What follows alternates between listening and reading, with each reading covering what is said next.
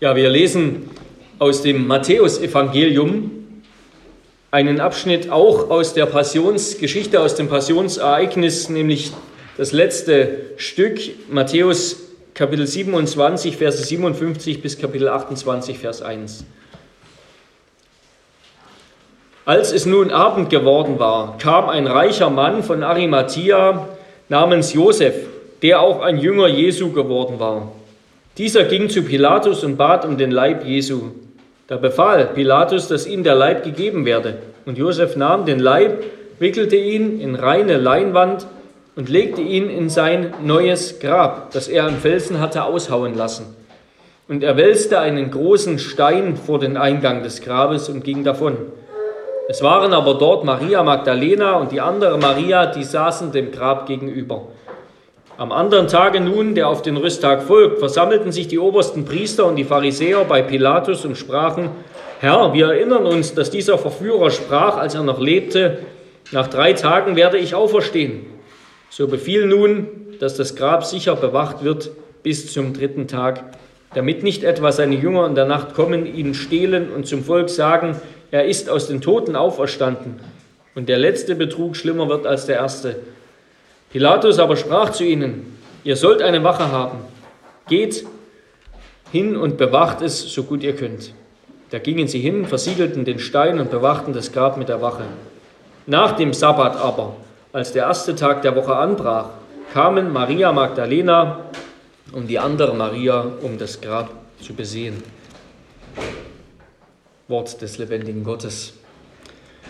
Liebe Brüder und Schwestern in unserem Herrn Jesus Christus, im Koran, da heißt es in Sure 4, ich weiß nicht, wie das da genau heißt, Absatz 157 bis 158, 156 glaube ich ist es sogar. Wir verfluchen die Juden dafür, dass sie sagten, gewiss, wir haben Al-Masih Isa, also den Messias Jesus, den Sohn Mariams, den Gesandten Allahs, getötet. Aber sie haben ihn weder getötet noch gekreuzigt sondern es erschien ihnen so. Und diejenigen, die sich darüber uneinig sind, befinden sich wahrlich im Zweifel darüber. Sie haben kein Wissen darüber, außer dass sie Mutmaßungen folgen. Und sie haben ihn mit Gewissheit nicht getötet. Nein, vielmehr hat Allah ihn zu sich erhoben. Allah ist allmächtig und allweise. Ja, diese Irrlehre, dass Jesus nicht gestorben sei, die verbreitet der Islam und auch andere Sekten jetzt schon seit Jahrhunderten. Wie konnte Mohammed, der ca. 500 Jahre nach Jesus lebte und auch viele Jahrhunderte nach der Abfassung des Kanons, wie konnte er auf diese Idee kommen?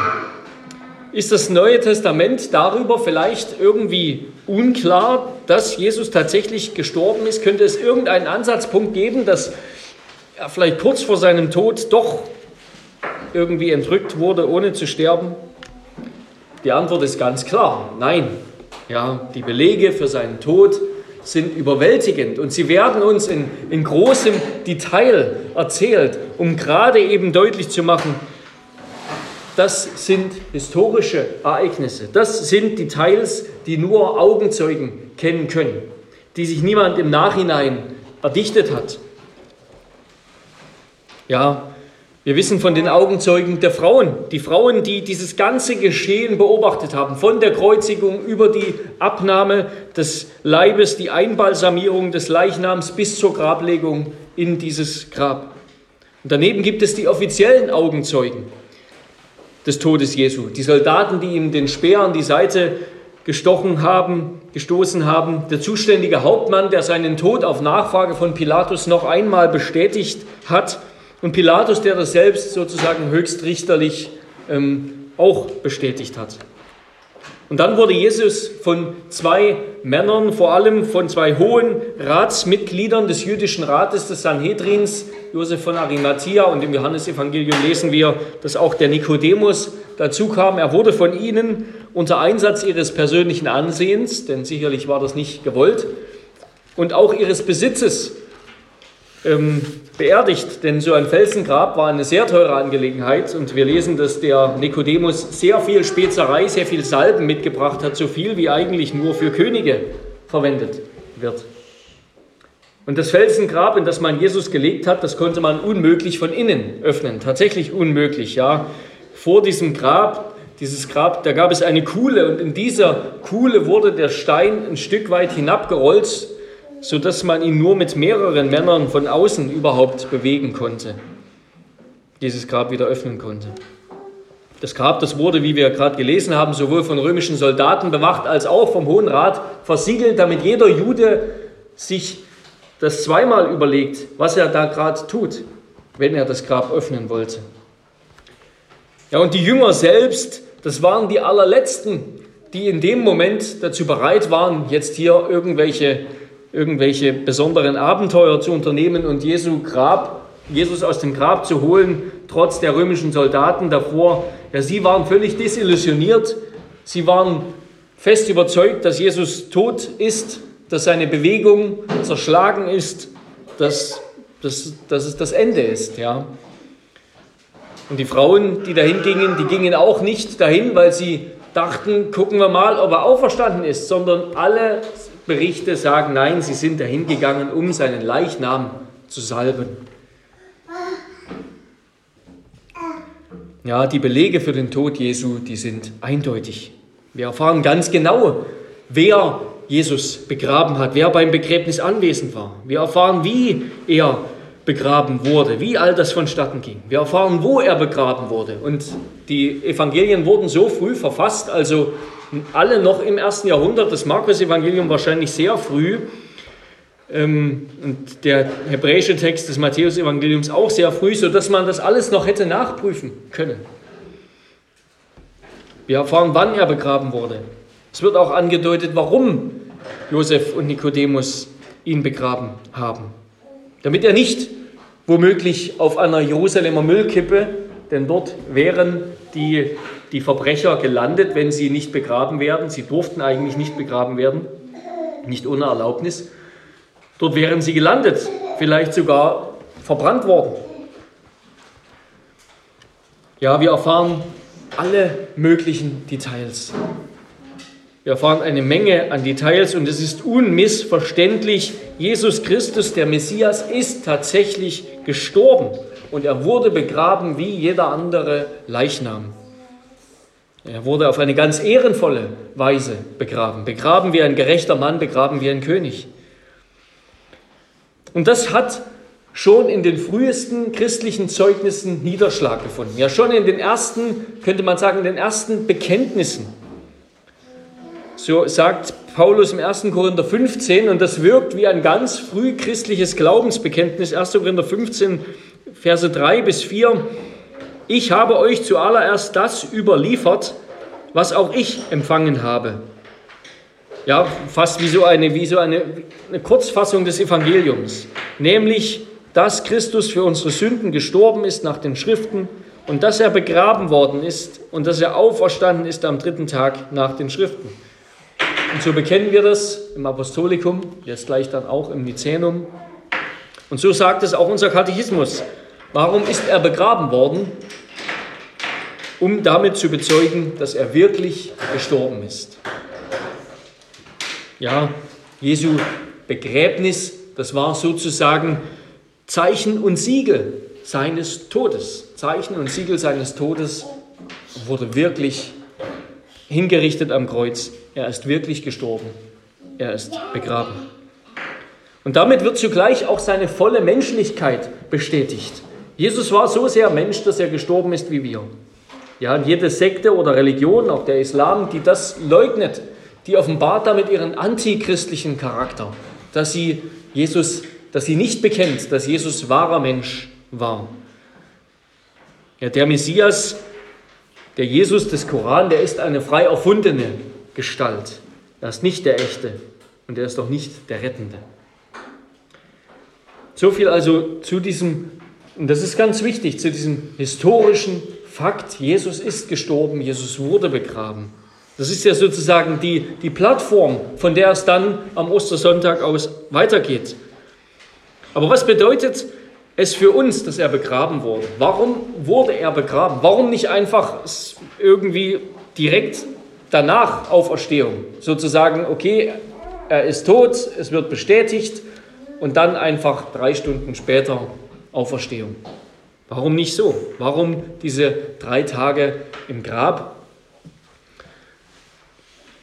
Darüber, also über die Bedeutung von Kar-Samstag sozusagen, wollen wir uns wollen wir nachdenken. Ich habe das unter drei Punkten zusammengefasst. Jesus ist begraben worden, erstens, um uns vom Tod zu befreien, zweitens, um uns zu versichern, dass sein Werk vollbracht ist und drittens, um die Herrschaft der Sünde über unser Leben zu brechen. Erstens also, warum ist Jesus begraben worden? Um uns vom Tod zu befreien. Als Gott die Menschen geschaffen hat, die ersten beiden Menschen, Adam und Eva, hat er sie in den Garten Eden gesetzt und hat ihnen ein, ein Gebot gegeben, nämlich nicht vom Baum der Erkenntnis des Guten und Bösen zu essen. Und hat ihnen gesagt, an dem Tag, da du davon isst, musst du gewiss sterben. Ja, wir wissen, was geschah. Adam und Eva haben dieses Gebot übertreten. Statt den Segen des Gehorsams zu empfangen, zu ernten, haben sie den Fluch des Todes geerntet.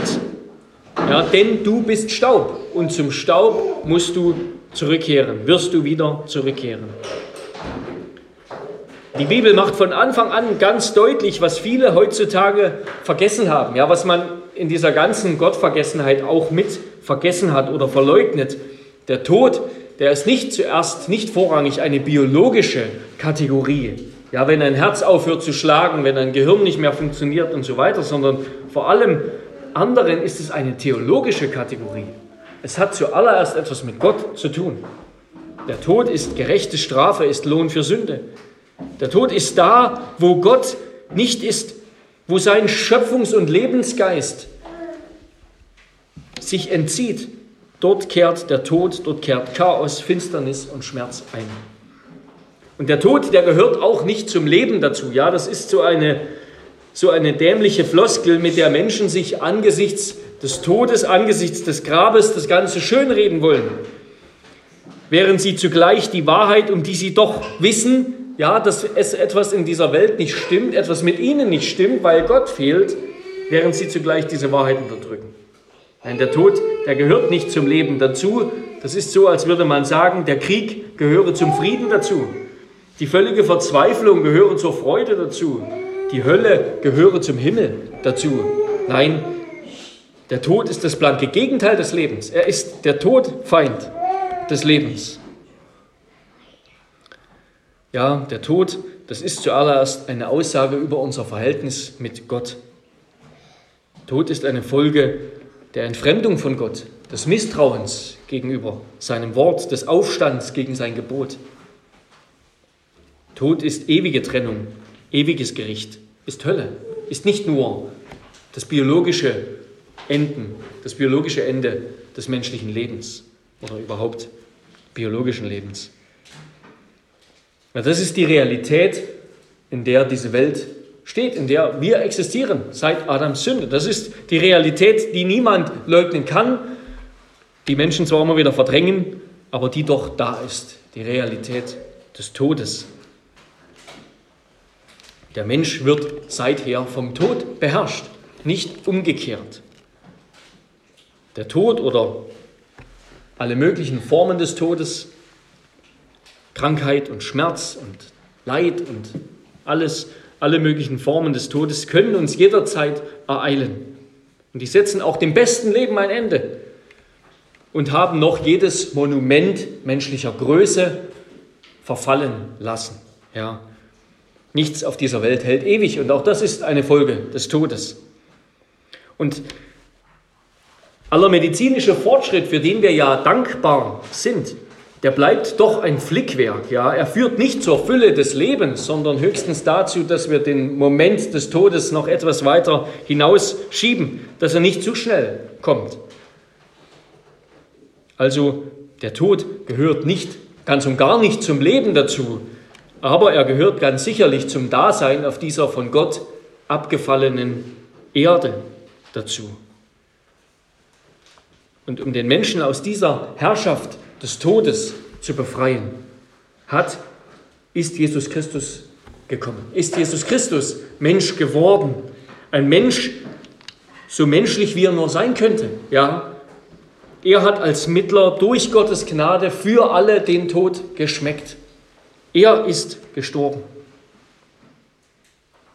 Ich habe das schon letzte Woche angedeutet, im Unterschied zum Sieg über den Tod, ja, wie wir ihn bei antiken Helden, gab es natürlich auch in der Antike schon, wie wir ihn bei antiken Helden finden oder bei modernen Helden, in modernen Heldengeschichten, die auch den Tod besiegen, aber indem sie irgendwie einen Weg zurück ins Leben finden, vielleicht dem Tod ein Schnäppchen schlagen sozusagen.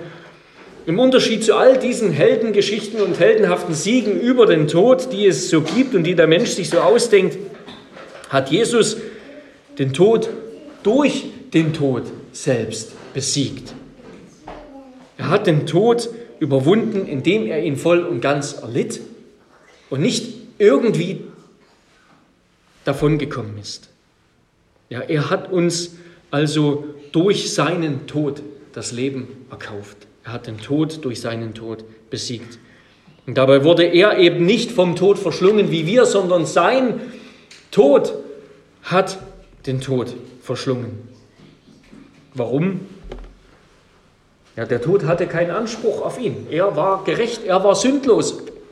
Als er gestorben ist, ist er als der Gerechte, als der einzige Gerechte, als der einzige Sündlose, der je auf dieser Erde gestorben ist, gestorben. Der Tod hatte keinen Anspruch, kein Anrecht auf ihn.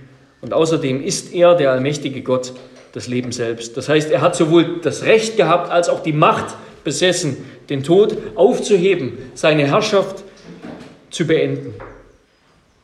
Dazu ist Gott Mensch geworden, um die Herrschaft des Todes zu beenden. Und damit hat Jesus zugleich, so lesen wir es im Neuen Testament, er hat zugleich den Teufel entwaffnet, dessen Hauptwaffe gegen den Menschen der Tod war. Und zwar in zweierlei Hinsicht. Der Teufel konnte den Tod einklagen vor Gott. Ja, er ist der Verkläger. Er ist der, der vor Gott steht und auf den Sünder zeigt und sagt, der ist schuld.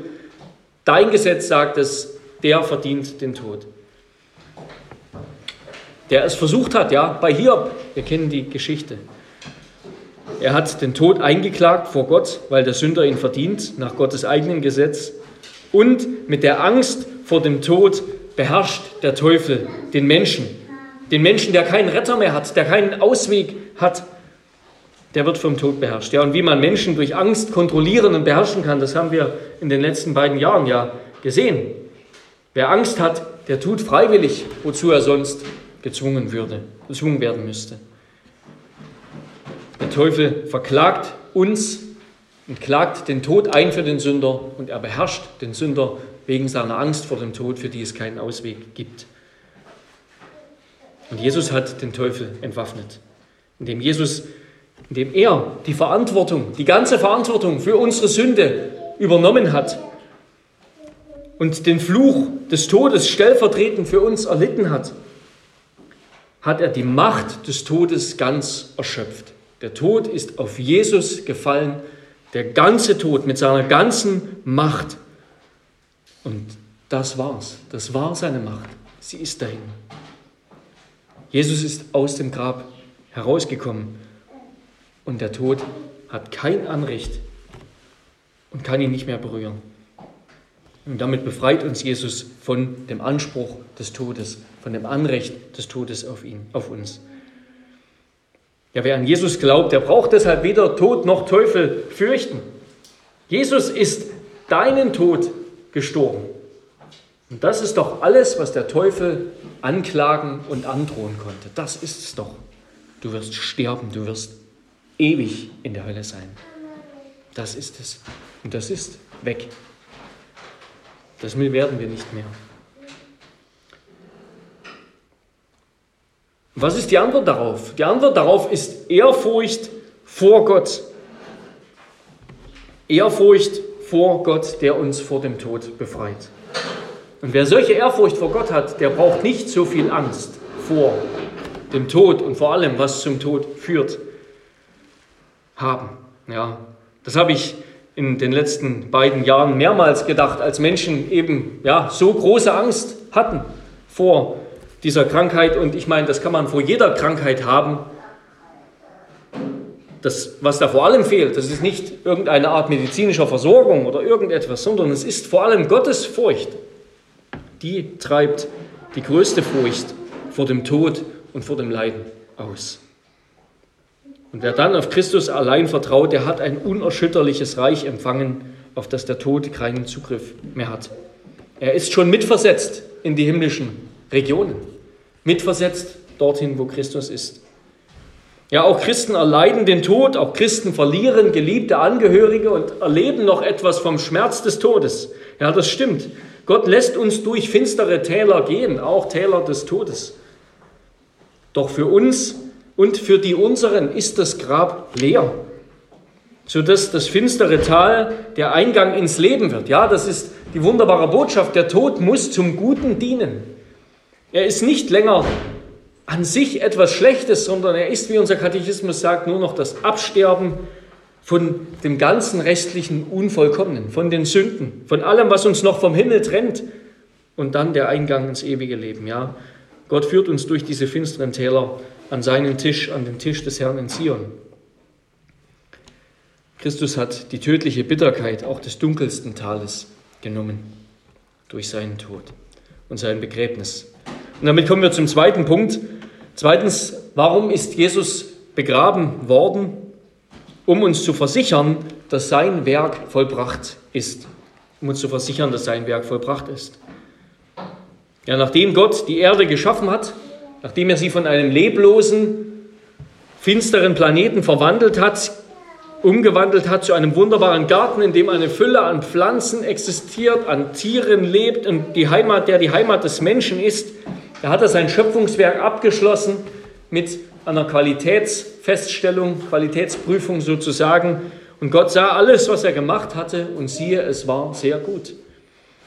Und dann ruhte er und segnete und heiligte den siebten Tag.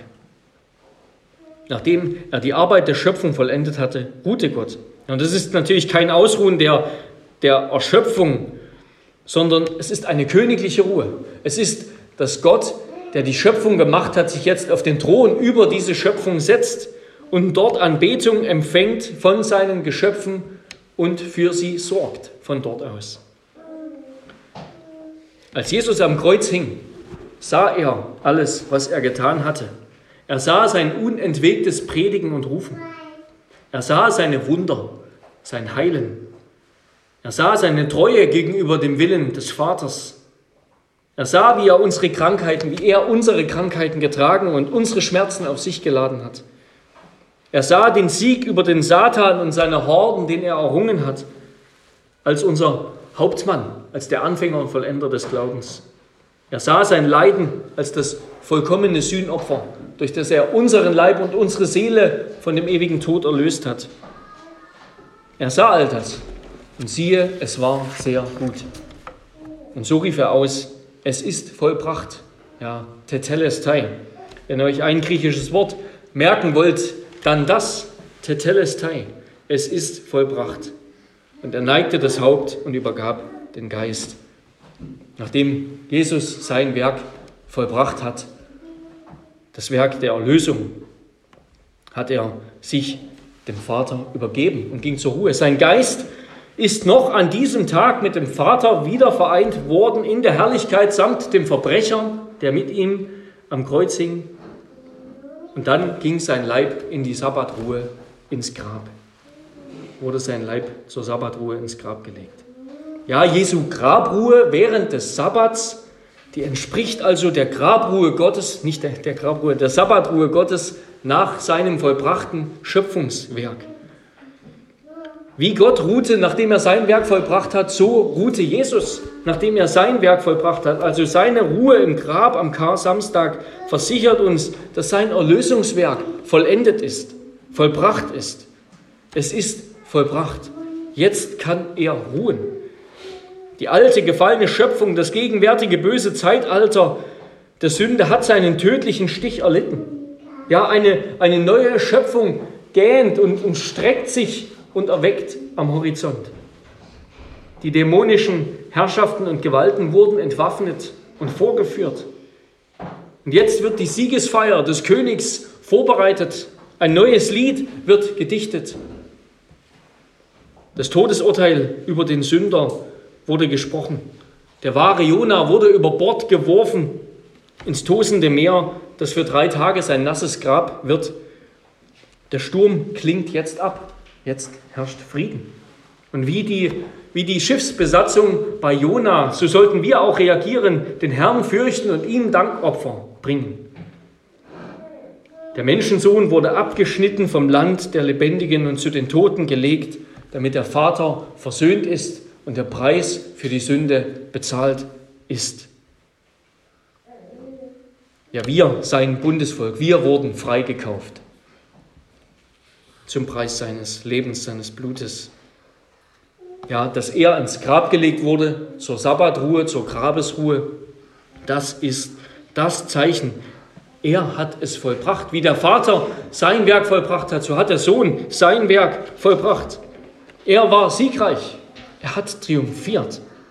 Der Grabessabbat Jesu, der ist der Beginn des ewigen Sabbats für ihn, für den Sohn und für alle, die eins sind mit dem Sohn. Wir werden gleich nochmal darauf zurückkommen. Der Grabessabbat Jesu ist der Beginn des ewigen Sabbats für den Sohn und für alle, die eins sind mit dem Sohn. Ja, es ist dieser Sabbat, das ist das, das Luftholen vor dem großen Siegesruf und Siegesjubel, dem größten Siegesjubel, den die Welt je vernommen hat, der im Himmel angebrochen ist und der auf die Erde gelaufen ist. Ja, ab jetzt wartet die ganze Schöpfung gemeinsam mit den Kindern Gottes auf ihre Erlösung, auf ihre Erlösung von der Sklaverei der Vergänglichkeit. Sie wartet so gespannt, wie der Geist Christi beim Vater wartete, mit seinem Leib wieder vereint zu werden und aus dem Grab auszubrechen. Ja, ein Theologe hat es zu Recht so gesagt, Jesus kann mit einem siegreichen Lächeln auf seinem leblosen Gesicht in diesem Grab ruhen.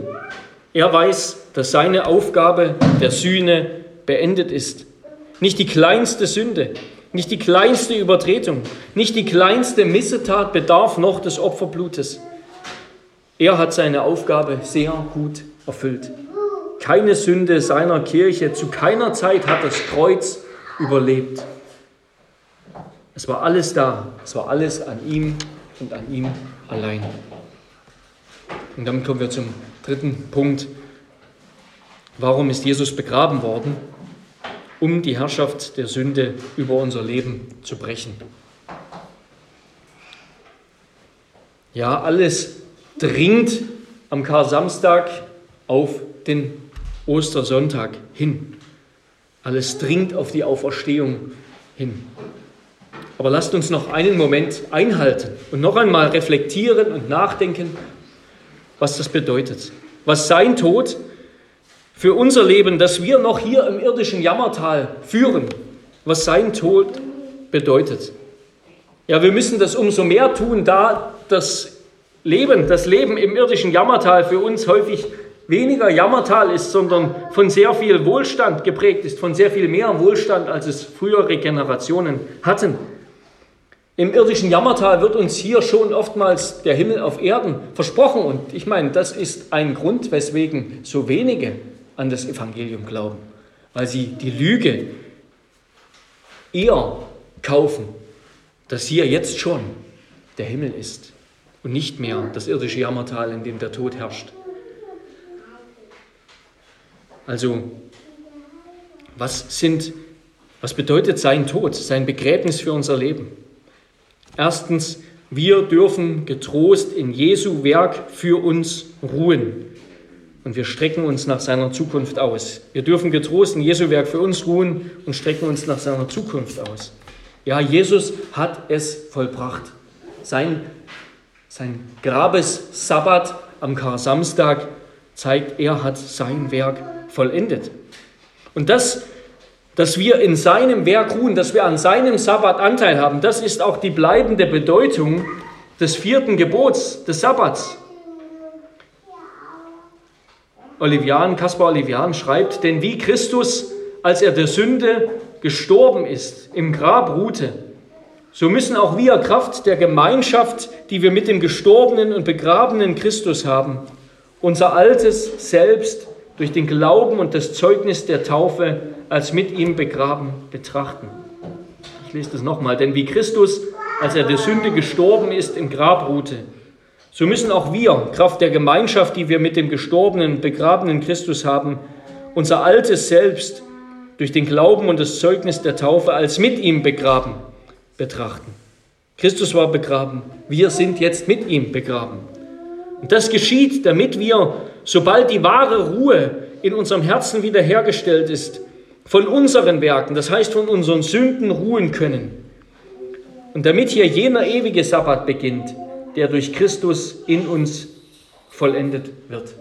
Ja, wenn wir jetzt hier Christus im Glauben ergreifen und mit ihm ruhen, mit ihm im Grab sind, mit ihm dem alten Leben gestorben sind, dann beginnt der ewige Sabbat, den er begonnen hat, im Grab schon jetzt für uns.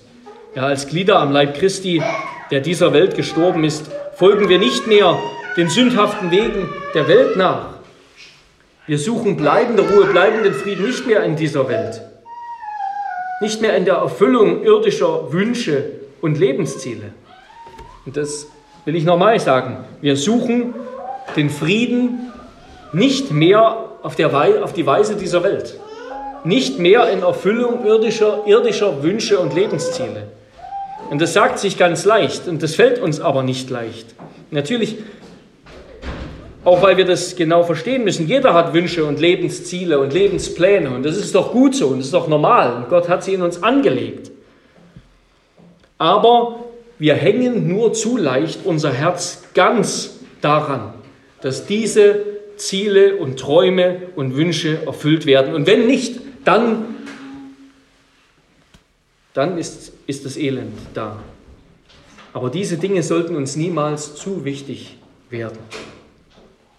Wir sollen sie nicht zu ernst nehmen. Ja, wir leben noch in dieser Welt und dann haben wir auch noch Wünsche und Bedürfnisse und all das ist auch normal und richtig. Wir dürfen das genießen, was Gott uns schenkt. Aber wir gehören doch zur kommenden Welt. Und wir müssen lernen, was das bedeutet. Und das lernen wir auch, indem wir nachdenken über Christus, der am Grab war. Und wie Paulus sagt, das aber sage ich, ihr Brüder, die Zeit ist nur noch kurz bemessen, die Zeit dieser Welt. So sollen nun in der noch verbleibenden Frist die, welche Frauen haben, sein, als hätten sie keine, und die weinen, als weinten sie nicht, und die sich freuen, als freuten sie sich nicht, und die kaufen, als besäßen sie es nicht, und die diese Welt gebrauchen, als gebrauchten sie sie gar nicht, denn die Gestalt dieser Welt vergeht. Ja, die Gestalt dieser Welt, die liegt im Grab oder wir liegen ihr im Grab. Wir sind ihr gekreuzigt. Wir sollten sie nicht zu wichtig nehmen. Das, was wichtig ist, ist der ewige Sabbat, der mit Christus in seinem Grab angebrochen ist. Und zweitens, also das war erstens, wir dürfen getrost in Jesu Werk für uns ruhen und strecken uns nach seiner Zukunft aus. Und zweitens, wir sollen unser sündhaftes Fleisch abtöten. Paulus schreibt in Römer 6, Vers 3 und 4, oder wisst ihr nicht, dass wir alle, die wir in Christus Jesus hinein getauft sind, in seinen Tod getauft sind? Wir sind also mit ihm begraben worden durch die Taufe in den Tod, damit, gleich wie Christus durch die Herrlichkeit des Vaters aus den Toten auferweckt worden ist, so auch wir in einem neuen Leben wandeln. Ja, durch die Einheit zwischen Christus und seinem Bundesvolk gilt sein Tod als unser Tod, sodass wir der Sünde und dem Fleisch und dem ganzen alten Leben tatsächlich gestorben sind und ein neues Leben in Christus besitzen. Also das Argument dafür, dass wir heilig leben, dass wir nicht mehr auf fleischliche, sündhafte Weise leben, ist nicht nur, dass Paulus sagt oder dass das Neue Testament sagt, hier schaut doch Jesus an, wie er gelebt hat, schaut euch sein Vorbild an. Das ist das eine, das ist auch wichtig. Aber das, die Grundlage dafür ist, dass wir tatsächlich gestorben sind. In seinem Tod und Begräbnis zieht Jesus alle, die mit ihm verbunden sind, in die Gemeinschaft seines Sterbens hinein. Wir sind der Sünde gestorben. Wir sind dem alten Leben gestorben. Es hat keinen Anspruch und keine Macht mehr über uns. Und das Problem ist aber, dass wir häufig auf Jesu Tod noch so reagieren wie die ersten Jünger, ja, damals. Wo waren die am Kar-Samstag? Das Problem war noch am Kar-Samstag, da war Jesu Sieg noch nicht sichtbar, ja. Es war noch nicht sichtbar mit den Augen zu sehen und deshalb hat es auch keiner gesehen. Wie haben die Jünger reagiert? Sie waren gar nicht am Grab, sie waren nicht am Kreuz, sie haben sich versteckt. Sie haben sich versteckt oder andere haben einfach weitergemacht, den Sabbat befolgt, als wäre nichts, sind danach hingegangen, um ihn zu salben, seinen Leichnam zu salben. Für sie waren Kreuz und Begräbnis eine Niederlage. Ein Monument dafür, dass Jesus gescheitert ist, dass sein Leben, sein Dienst unabgeschlossen bleibt. Das, das Tetelestai, das es ist vollbracht, das ist bei ihnen noch nicht angekommen. Ja, und so geht es auch uns dass wir sehr schnell leben, als ob unser Leben vom Kreuz abgekoppelt wäre. Vom Kreuz und vom Grab Jesu. Ja, Christus hat den Tod besiegt, aber wir sehen immer noch Menschen sterben. Christus hat den alten Menschen getötet, aber er fühlt sich noch sehr lebendig an. Es fühlt sich so an, als würde er noch herrschen. Ja, der Kar-Samstag erinnert uns aber daran, dass Christus uns aus den Klauen von Sünde und Tod befreit hat, auch wenn es nicht so scheint. Es ist trotzdem der Fall, auch wenn wir es nicht sehen und nicht fühlen wie die ersten Jünger. Der Kar-Samstag erinnert uns daran, dass Christus uns aus den Klauen von Sünde und Tod befreit hat, auch wenn es nicht so scheint. Und darum lasst uns nicht wie die Jünger am ersten Kar-Samstag leben, sondern wie die Apostel an allen folgenden gelebt haben. Wir sind ja getauft. Wir sind mit ihm gestorben. Er hat uns seinen Geist geschenkt zu einem neuen Leben aus der Kraft Gottes. Unser Tod gegenüber der alten Welt, gegenüber der gefallenen Welt, gegenüber dem ewigen Tod, der ist endgültig, der ist definitiv, der ist geschehen. Punkt. Die Sünde und der Tod haben keinen Anspruch mehr auf uns, wenn wir auf Christus vertrauen und den Blick auf ihn gerichtet halten.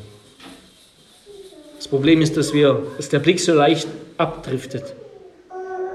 Das Kreuz und das Grab Jesu, das hat den Tod, das hat unseren Tod verschlungen. Und dann wird uns am Sonntag seine Auferstehung an die Festtafel führen, zum Hochzeitsmahl des Lammes mitnehmen. Und diesem ewigen Festmahl geht das Sakramentale, das Abendmahl des Herrn voraus. Das ist ein Festmahl des Todes Christi, ja, in dem wir sein, seinen gebrochenen Leib und sein vergossenes Blut empfangen. Aber es ist doch eine Feier seines Lebens über den Tod, seines Todes über den Tod. Das Herrnmahl ist ein Festmahl des Todes Christi, aber es ist doch zugleich eine Feier seines Sieges über den Tod. Amen. Lass uns beten.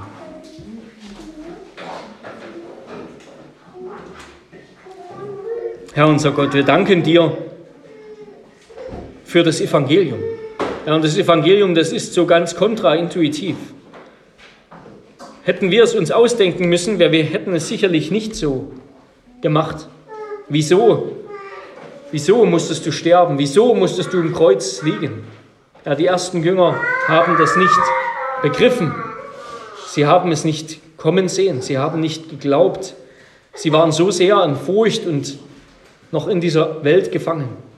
Wir danken dir, Herr Jesus, dass du, dass du Mensch geworden bist, dass du zu uns gekommen bist, um den Tod zu überwinden, um uns aus den Klauen der Sünde herauszureißen und um das Werk Gottes zu unserer Erlösung ein für allemal, ein für allemal zu vollenden und zu vollbringen. Wir danken dir, dass alles vollbracht ist, dass keine Sünde mehr bleibt, die nicht bezahlt ist. und dass wir deine Kraft erfahren, wenn wir an dich glauben. Herr, hilf, dass wir dann auch so leben, dass wir in deinem Werk für uns ruhen, dass wir ablassen von unseren menschlichen, sündhaften Werken, dass wir uns ausstrecken und sehnen nach dem, was da vorn liegt und dass wir hier in dieser Welt leben für dein Reich und für deine Sache und unsere nicht zu ernst nehmen. All das beten wir in Jesu Namen. Amen.